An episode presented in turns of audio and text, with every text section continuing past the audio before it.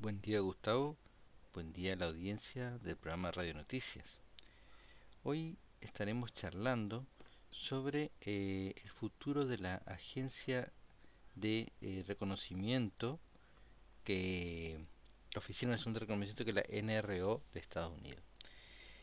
Según declaró Christopher Scolese, que es su director, la agencia cada vez dependerá más de eh, satélites pequeños para experimentos rápidos y bajo costo.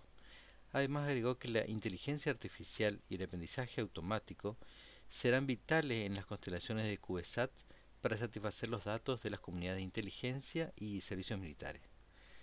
Desde el Departamento de Defensa se anunció que el código M de encriptación de los sistemas GPS está funcional en 22 satélites, pero se necesitan de 24 para hacerlo operativamente global. Bien, la disponibilidad de pequeños satélites a bajo costo y su servicio de lanzamiento permiten a la NRO probar tecnología en el espacio.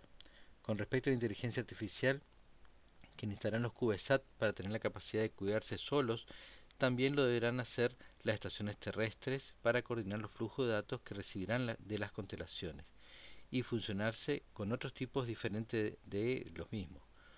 Porque en el futuro de la inteligencia, la vigilancia y reconocimiento, o ICR como se denomina, basada en el espacio, requerirá una estructura híbrida que incluye imágenes electroópticas, radares de apertura sintética, SAR, e incluso transmisores de radiofrecuencia RF, entre otras tecnologías. La actualización del AIM-Code será no solamente utilizado por los satélites GPS-3, también es compatible con los más antiguos GPS-2R-M y GPS-2F. Podrá ser monitoreado por los controles de tierra y se actualizaron estaciones de control mejorando así también su de seguridad. Una vez que se otorgue la aceptación operacional del próximo equipo de usuario terrestre militar, o conocido como MGUE, podrá aprovecharse este código M para proporcionar posición, navegación y sincronización, o sea, el PNT, más segura a los combatientes. Esto es para eh, proteger a los servicios de GPS de falsificaciones y de interferencias de otras potencias. Informó para el programa Radio Noticias Pablo Germán Salazar.